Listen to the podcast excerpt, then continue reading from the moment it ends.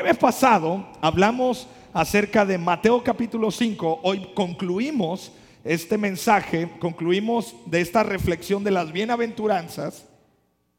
Y hablamos, quiero hacer un resumen rápido, pero vamos a leer Mateo capítulo 5, eh, verso 3 hasta el 12.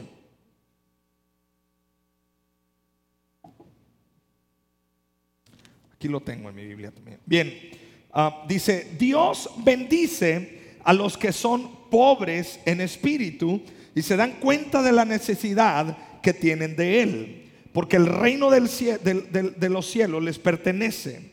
Dios bendice a los que lloran porque serán consolados. Dios bendice a los que son humildes, humildes porque heredarán toda la tierra.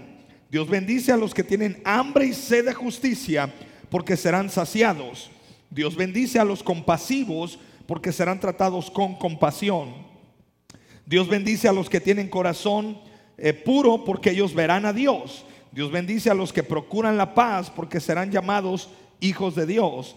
Dios bendice a los que son perseguidos por hacer lo correcto porque el reino del cielo les pertenece.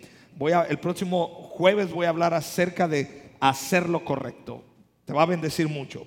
Eh, porque del reino de los cielos les pertenece. Dios los bendice a ustedes cuando la gente les hace burla y los persigue mientras acerca de ustedes y mientras Ah, se burla y, los persigue y miente acerca de ustedes y dice toda clase de cosas malas en su contra porque son mis seguidores. Alégrense, estén contentos porque les espera una gran recompensa en el cielo. Y recuerden que a los antiguos profetas los persiguieron de la misma manera. Bueno, te vuelvo a explicar, el contexto es este. Las multitudes seguían a Jesús, él ve una gran multitud que lo sigue y dice la, Biblia que él, él comenzó a enseñarles, ¿verdad? Dice que cierto día al ver las multitudes que se reunían, Jesús subió a la ladera de la montaña y se, se sentó. Eh, sus discípulos se juntaron a su alrededor y comenzó a enseñarles. Entonces Jesús a las multitudes les enseñaba, diga conmigo, les enseñaba. También les daba de comer. ¿Te acuerdas que hubo una multiplicación de los panes y de los peces? y también eh, eh, los trataba eh, súper bien, o sea, les daba de comer, les enseñaba. Así que, pues, ¿quién no quería estar con Jesús? Todos. Tú y yo quisiéramos estar con Jesús si, si estuvieran en esos tiempos. Pero bueno, la gran ventaja es que Cristo está con nosotros. Así que, entonces Jesús empieza a decir, bienaventurados, diga conmigo bienaventurado. La palabra bienaventurado tiene varios varias eh, traducciones o, varias aristas. La palabra bienaventurado quiere decir felices, dichosos, bien por ti. O sea, bienaventurado es como cuando em, a un hermano, a alguien de ustedes llegara y me dijera, pastor, me compré una casa.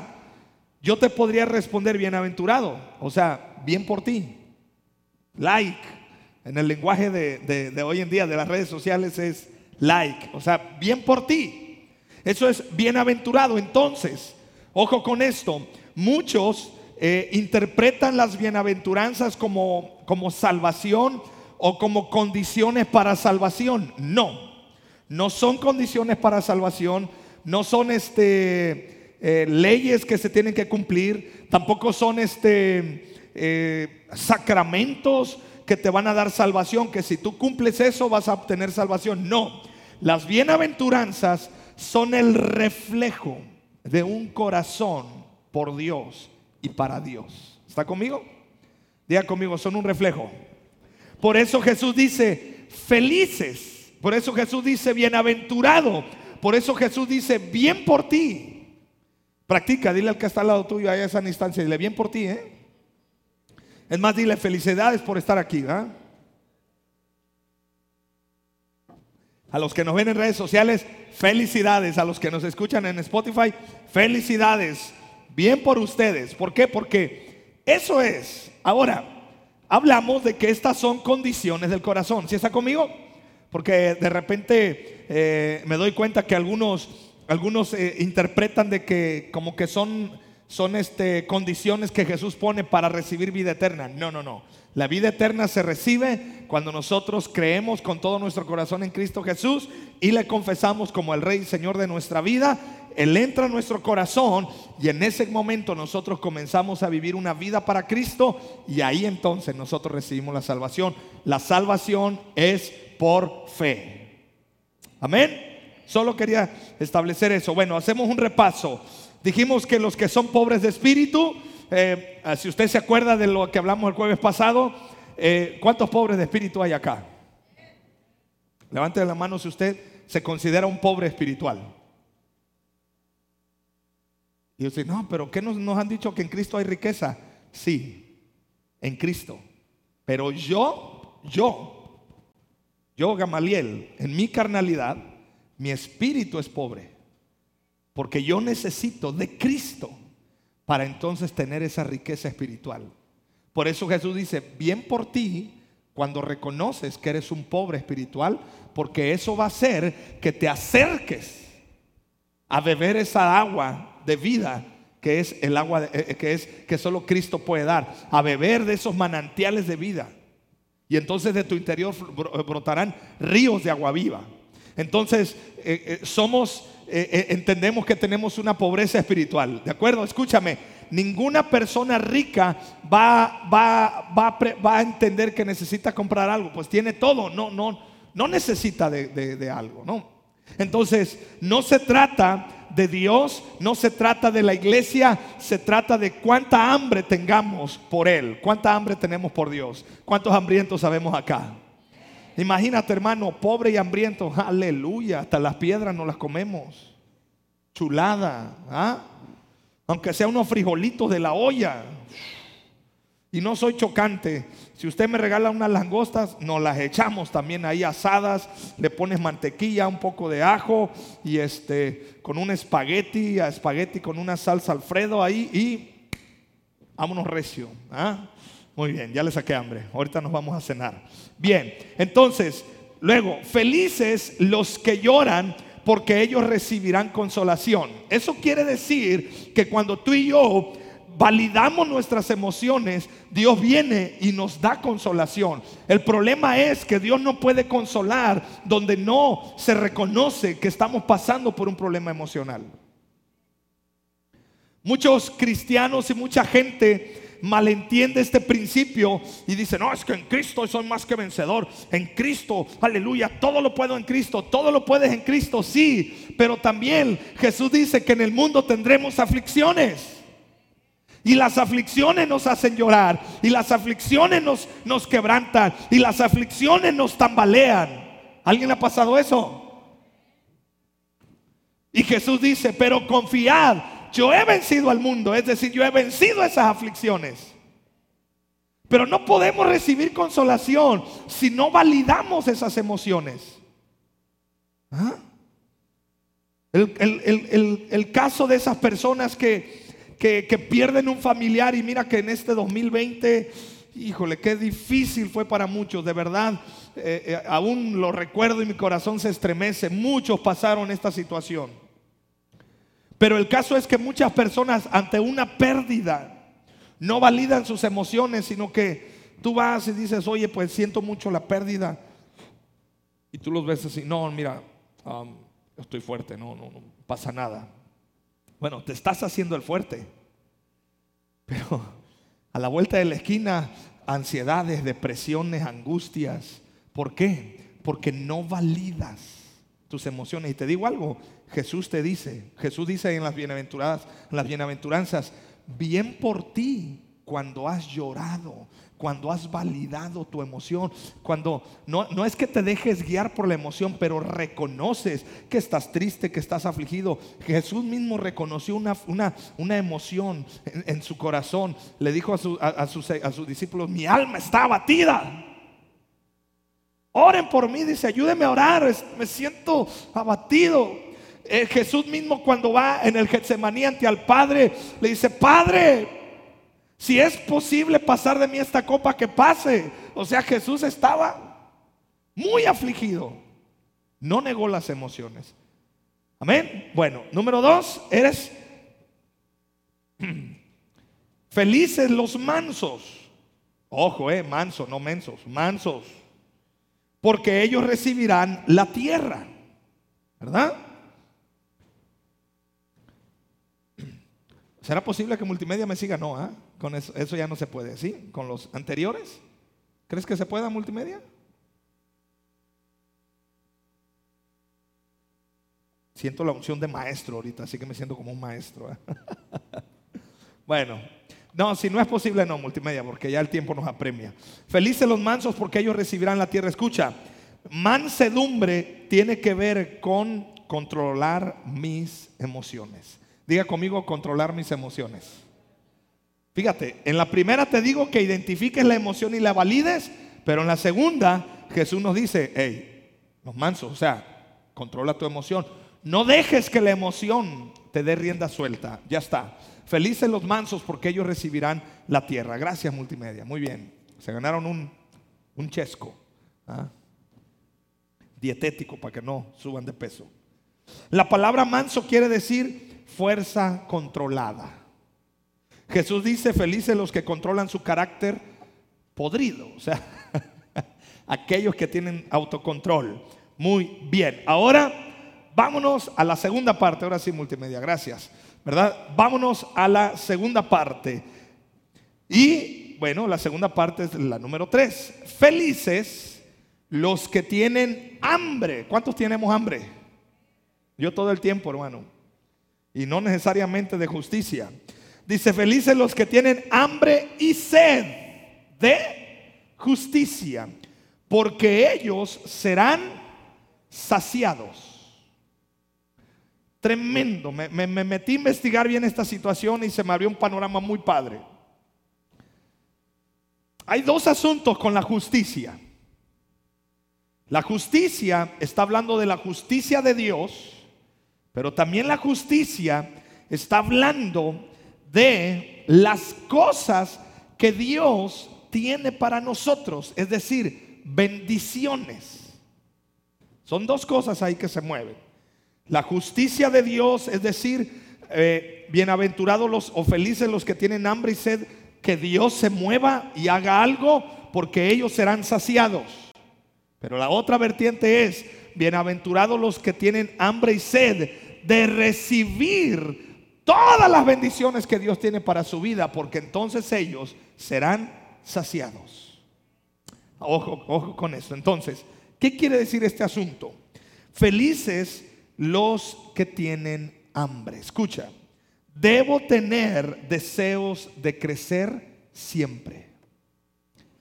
Ese es el hambre. Jesús dice, bien por ti cuando tienes hambre de crecer. ¿Alguien tiene deseo de crecer y crecer y crecer en su vida?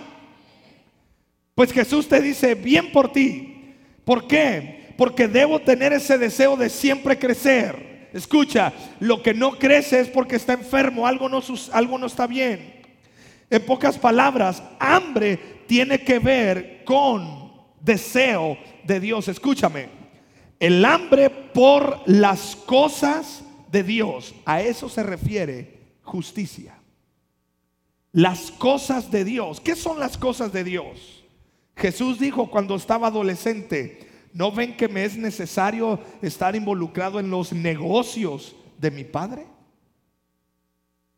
Las cosas de Dios, ¿cuáles son las cosas de Dios? Su palabra, su voluntad. Mi llamado, el domingo hablaba de que soy parte de un plan mi propósito, conocer más a Dios, estar eh, eh, eh, en, comunión con Él, esas son las cosas de Dios. Y ahí van incluidas las bendiciones. Claro que sí. Entonces, no hay nada peor que un cristiano estancado. Lo que Jesús está validando y Jesús dice, tú vas a ser saciado cuando tienes hambre. Escúchame, amada iglesia, estamos en un punto de nuestra vida, estamos en un punto de la, de la historia donde aquel que se quede estancado no va a avanzar. Es decir, tenemos que romper toda mediocridad y tenemos que romper en nuestro corazón todo estancamiento. Es más, diga conmigo, yo soy libre de todo estancamiento en el nombre de Jesús. Escúchame, el Satanás es un experto en estacionar cristianos. Es el viene-viene de las iglesias, pero un espiritual. El diablo es el viene-viene de tu espíritu.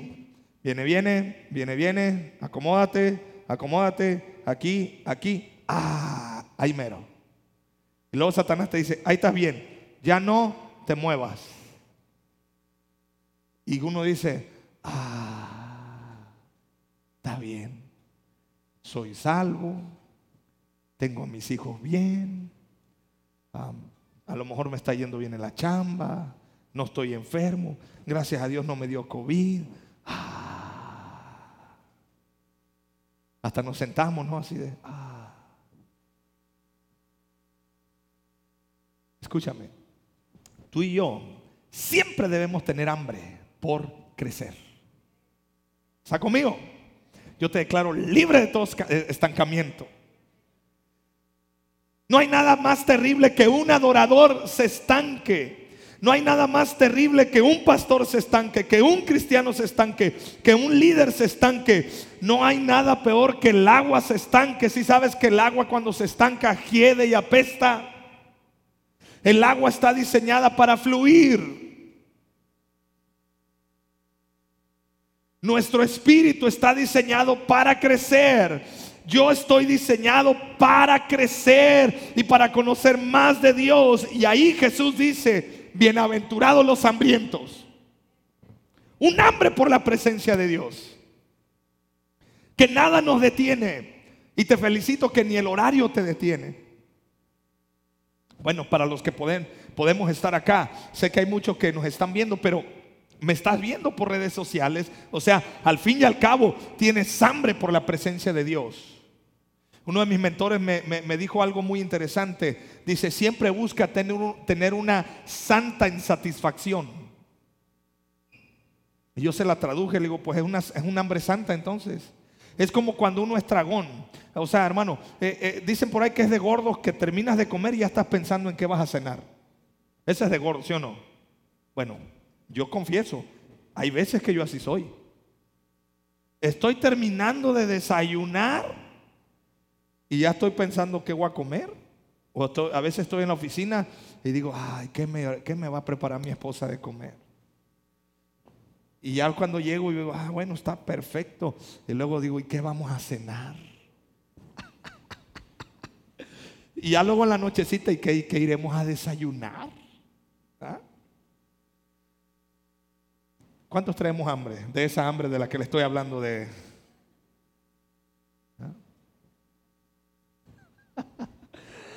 voy a balconear tantito a mi hermana, pero mi hermana se mete a dietas y luego de repente nomás veo que sale de su cuarto, cuando voy a visitarla allá a la casa, sale de su cuarto y mete la mano al congelador y saca una bola de hielo. digo, ¿tienes hambre, ah, parienta? Sí, dice, pues aunque sea comer hielo, dice, para que se me quite. Dicen que con eso se quita el hambre. ¿Será?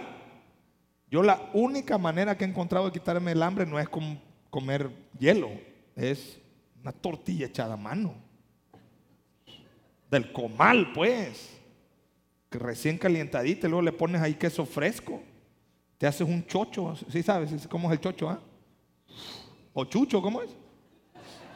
Chocho, chucho. Ah, bueno, chocho es, es. Ok, borra eso multimedia, por favor. Van a decir que aquí ando. Ok, dejemos esa hambre y regresemos al hambre por Dios. Bueno, pero se despertó, ¿ah? A decir, ¿de qué predicó el pastor? No sé, pero que dijo que unos chochos están bien buenos, ¿ah? Ay, Dios santo. Por andarme metiendo en rollos de hambre y de comida. Escúchame, tengamos hambre por las cosas de Dios. Porque Jesús dice, bienaventurado, porque vas a hacer qué? Ahora, hay algo interesante vas a ser saciado hoy. Y si mañana te da hambre, ¿cuándo? ¿Mañana qué? ¿Serás saciado? También. Y si pasado mañana sigues con el hambre, ¿qué va a pasar? Entonces, Dios se encarga de saciarte y ¿quién se encarga de tener hambre? Por eso te digo, estas son condiciones del corazón para acercarnos más a Dios. Entonces Jesús dice, bienaventurados los hambrientos y los sedientos tengamos, hambre. Escúchame, yo quiero desafiarte en este año. Todavía estamos a inicios de año. Bueno, ya estamos ahí. Te quiero desafiar. Quiero que tengas hambre por desarrollarte, por crecer, por estudiar, por leer un libro. Una de las metas que yo me puse para este año es por lo menos leer un libro al mes, por lo menos. Ahí voy. De hecho, voy un poquito más avanzadito, gracias a Dios. Pero es, o sea, de desarrollarte. Porque cuando tengamos hambre, seremos saciados. Y no estaba hablando de un libro de la Biblia, o sea, un libro, eh, aparte de mi devocional, un libro este, de, de, cristiano que me lleve a crecer, ¿no? de, lo que, de los temas que me lleven a conocer más de Dios. Entonces, el problema de alguna gente es, escucha, ahí te va, tienen anorexia espiritual. Nada les apetece. No tienen hambre por la Biblia, no tienen hambre por adorar, no tienen hambre por orar, no tienen hambre por cantar. Son unos anoréxicos espirituales. Yo sé que no vinieron de esos, pero ese es, ese es el, el, lo que la radiografía o ese es el panorama de algunos. Ese es el diagnóstico de algunos, anorexia espiritual. Pero está el otro extremo. Espero que tú no seas de esos. Hay otros que tienen bulimia espiritual.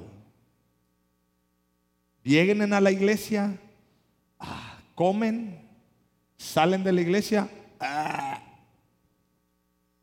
y lo que comió lo sacó. Los dos extremos. Unos no tienen hambre, de nada. ¿no? Oye, ¿por qué no te pones a orar? Ah, no siento orar. Luego me pongo a orar y me da sueño. Oye, ¿por qué no lees la Biblia? Por lo menos, ¿por qué no haces tu TCD? Oye, está tremendo. Ah, Hasta le hacen, pues no tienen hambre. Pero eso sí, su TV Notas ahí al 100, ¿verdad? No sé si exista todavía esa cosa, ¿no? Bueno, el, celular, ¿no? Ahí los chismes ya están en el celular. Pero el problema es que otros tienen la bulimia espiritual. Comen aquí en la iglesia, pero cuando salen lo vomitan. Es esa semilla que se tira, el, sembrador la tira, pero cae en, piedra. O sea, no, no logra germinar, no logra dar. Entonces llegan estos, llegan, llegan, llevan las, llegan las aves del cielo, se, se la llevan inmediatamente. Y siguen con lo mismo de siempre. ¿Quieres saber si tú tienes anorexia espiritual o bulimia espiritual? Ahí te van algunos, algunos síntomas. Sigues luchando con tu mismo carácter podrido de siempre y no avanzas ni para allá ni para acá ahí estás. Sigues teniendo los mismos rencores de hace 20 años y sigues criticando a las mismas personas de hace 5 años atrás. Si ese es tu caso, tú tienes probablemente bulimia espiritual o anorexia espiritual. O sea, no hay avance. No hay avance. Escucha, Jesús está diciendo lo siguiente. Qué bueno, bien por ti cuando tengas hambre y sed. Pasen los muchachos la alabanza, por favor. Qué increíble, ya se me está acabando el tiempo. ¿Me regalan otros minutos más? Pero aunque ustedes me los regalen, el gobierno no me los regala, nos exigen a las seis de la tarde acabar entonces. Pero gracias por su intención de su tiempo. Mira, cuando, cuando Israel salió a la tierra prometida, Moisés va y va y habla con el faraón. Faraón, el, Dios endureció el corazón de faraón. Llegaron las plagas. Y bueno, total, hasta que el ángel de la muerte vino y sacudió a todo Egipto. Y todos los primogénitos murieron, menos lo de los hebreos, de los israelitas, porque ellos habían marcado con sangre de cordero eh, eh, las puertas de sus casas, las ventanas, los dindeles. Entonces, eh, ahí este hombre se quebrantó y dijo, está bien, llévense todo. Y esos se salieron como cuando, bueno, se salieron, yo creo que eran mexicanos, se llevaron perico, vaca, chivos, este, las cazuelas, el oro, el carro, se fueron bien bendecidos, llevaban botín de oro incluso, llevaban, o sea, tremendo. ¿Sabes por qué pasaron por el desierto? Porque no había otro camino. Forzosamente tenían que cruzar el desierto. Porque no había más. Enseñanza. Si quieres bendición, tendrás que pasar por algún desierto en tu vida. El problema del pueblo de Israel fue que se quedó en el, desierto, en el desierto, ¿te acuerdas cuántos años? ¿Te acuerdas? A ver, dígame. Pensé que cuatro, no, cuatro no, cuatro más, más, o sea, 40 años. Ahí va una revelación. Ese camino se podía pasar en 11 días. En 11 días ellos tenían calculado cruzar el desierto. ¿Sabes cuánto tiempo se quedaron ahí? 40 años. Y en 11 días ellos pudieron haberlo pasado. El problema de tu desierto no es el desierto. El problema no son los problemas. El problema no es la aflicción. El problema no es el trauma, el problema no es qué te hicieron, el problema no, no, no, todos pasamos nuestro desierto. El problema es que sigues dando vuelta en el desierto porque ya te estancaste. Pero hoy le hablo a tu espíritu para que se levante en el nombre de Jesús y venga un hambre en tu corazón. Y entonces esa hambre en tu corazón haga que tengas sed de justicia, de las cosas de Dios. Y entonces Dios dirá, te voy a saciar. Bienaventurados los hambrientos y los sedientos, porque ellos serán saciados. Amén. Entonces, no es el problema, no es el desierto, es que estás dando vueltas en él porque no estás creciendo. Y Dios te llama a crecer. Dios te está llamando a decir, vámonos, para arriba. Tienes que tener hambre. Tienes que tener pasión. Gana por las cosas del Señor. Leer libros, escuchar prédicas, escuchar podcasts, leer tu, leer tu TCD, leer la Biblia, orar Tienes que llenar tu espíritu, reventarlo, hasta que literalmente esté como un gordo. ¿ah? Y aquí nos encargamos de bajarte esa panza espiritual. Pero hay veces que yo me topo con mucho cristiano anoréxico, flacucho, débil, bulímico. Y tienen una buena intención y me dice, pastor, quiero servir. Le digo, brother, si yo te pongo a servir ni dos meses cuando porque tu espíritu está seco. Porque tú te está, o sea, estás desnutrido en tu espíritu. A mí me encantaría que me llegaras con una panzonona así de grandota en tu espíritu y aquí te ponemos a hacer fitness espiritual. Te ponemos a servir, te mandamos a liberar gente, te mandamos, bueno hermano, te mandamos a, levantar una misión, te mandamos. La cosa es que bajes esa panza espiritual. O sea, a lo que te estoy dando a entender es esto. Yo tengo que alimentar mi espíritu. Porque si no lo alimentas va a estar débil. Todos tenemos capacidad para crecer. Hay 5 mil millones de galaxias. Y cada una de esas galaxias tiene 5 mil sistemas como el de nosotros, el sistema solar. Imagínate. Toda la plenitud de Dios. ¿Sabes de dónde salió todo eso? De Dios. Solo a Dios le bastó decir, hágase las estrellas. Todo está en Dios. Beethoven, y no el perro que salió en la película de Beethoven, no, Beethoven, el, músico. Mi tía tenía un perro que se le llamaban Beethoven, ¿no? Es eso revela que yo ya estoy rufles, ya estoy medio rucón. Soy de los ochentas, pues, o sea, hubo una película que salió por ahí, ¿no? Pero Beethoven, el gran compositor, el gran músico, era sordo. ¿Y de dónde sacó toda esa capacidad? ¿Sabes cómo hacía él para componer? Él agarraba y con el piano y las puras vibraciones del piano él sabía qué notas estaba tocando. ¿De dónde sacó toda esa capacidad de ese hombre? Aquí en la costa decimos, ¿de dónde sacó todas esas mañas? ¿Ah?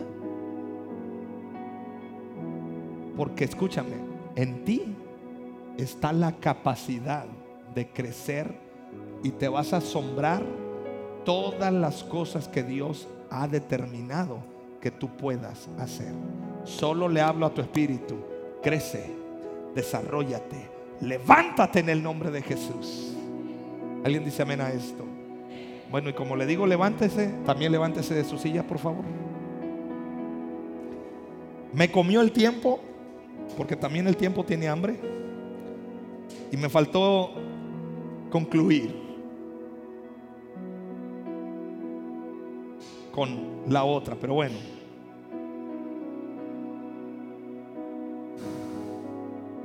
La Biblia dice que Dios es el, es el que produce el querer como el hacer por, su buena voluntad.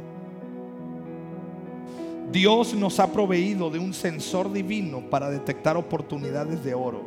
Se llama discernimiento.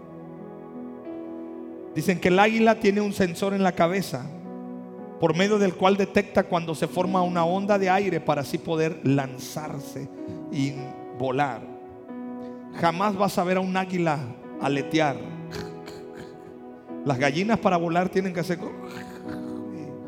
Vuelan 4, 5, 6, si les va bien 10 metros y ¡pum!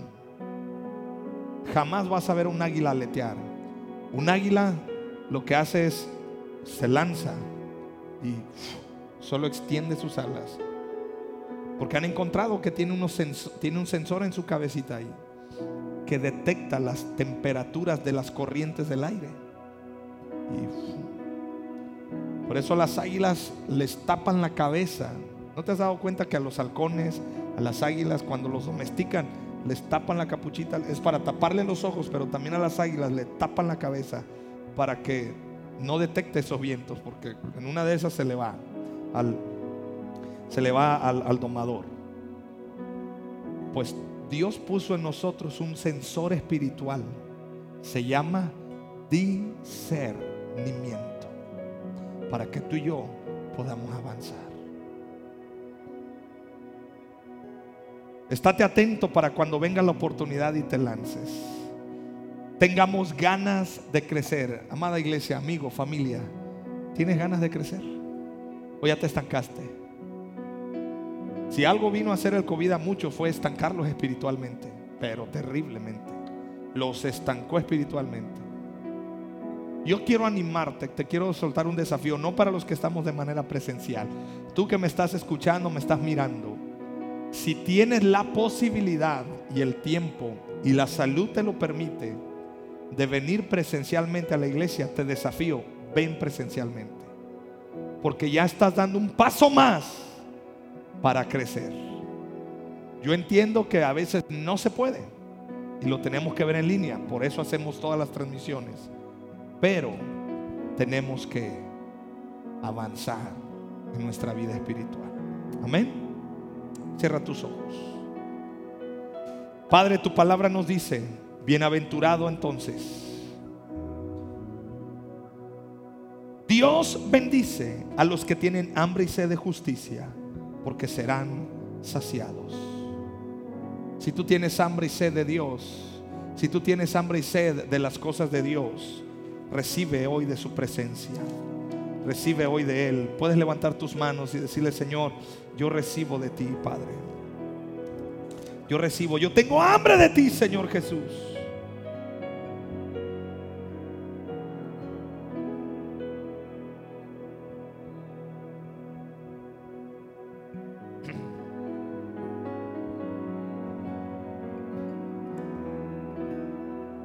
Jesús le dijo a esta mujer, si tan solo supieras el regalo que Dios tiene para ti y con quién estás hablando, tú me pedirías a mí y yo te daría agua viva. Yo siento en mi espíritu que viene esa agua viva a tu corazón, pero es tan claro, Jesús dijo, tú me lo pedirías? Si tú quieres, si tienes hambre, porque esto no depende de Jesús, esto depende de nuestra hambre, entonces dile, Señor, yo tengo hambre de ti, Señor, yo tengo hambre de tu presencia, yo tengo hambre de tu espíritu. Y Padre, tu palabra lo dice, tú lo has prometido, Señor, que si yo tengo esa hambre, tú me saciarías. Así que levanta tu voz con esa hambre y con esa pasión y empieza a pedirle, Señor, lléname, lléname de tu agua, lléname, sacia mi corazón, Señor, sacia mi corazón, Padre. Cualquiera que beba de esta agua pronto volverá a tener sed. Pero todos los que beban del agua que yo doy, dice el Jesús, no tendrán sed jamás. Esa agua se convierte en un manantial que brota con frescura dentro de ellos y les da vida eterna. En el nombre de Cristo Jesús, declaro esas fuentes del Espíritu Santo sobre tu vida. Ahora, ahora en el nombre de Jesús, declaro sobre tu vida que fluyen esos ríos de agua viva conforme a tu hambre, conforme a tu sed, conforme a tu pasión. Vamos, unos minutos más, unos minutos más. Rompe la pasividad, rompe el estancamiento, sal de la zona de confort ahí en tu espíritu y empieza a pedirle, Señor, lléname, Señor, sáciame, Señor, yo quiero más de tu presencia, yo quiero más de las cosas de tu palabra, yo quiero más revelación de tu palabra, yo quiero más de ti, papá, queremos más. Somos una iglesia que tenemos hambre de ti. En el nombre de Cristo Jesús. En el nombre de Jesús. Aleluya. Aleluya. Que fluyan ríos en el desierto. Si estás pasando por el desierto, te tengo una buena noticia. Hay agua viva para tu vida. Hay agua de vida para ti. Y trae libertad. Fluyan ríos en el desierto. Que fluyan ríos Ahora en el desierto. Que fluyan ríos en Oh. el desierto. Y trae libertad. Yo quiero salir. Yo quiero salir de esta estancamiento. Eres libre. acercamos a ti. Eres libre de todo estancamiento espiritual. Vamos, acércate, acércate, acércate. eres la fuente. Pídele. Jesús hoy te dice, si solo me pidieras, si tan solo me pidieras. Nos acercamos a Hoy ti. nos acercamos a ti, papá. Nos acercamos a ti. Tú eres la fuente. Cristo la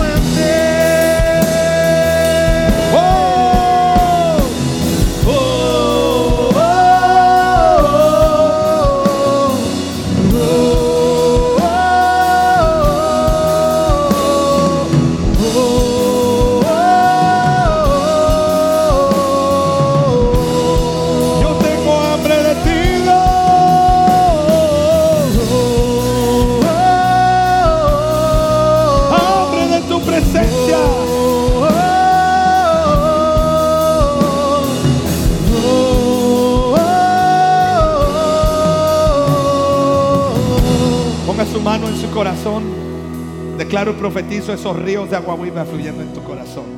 Pero también le hablo a tu espíritu. Te liberas de todo estancamiento espiritual. Te liberas de toda pasividad.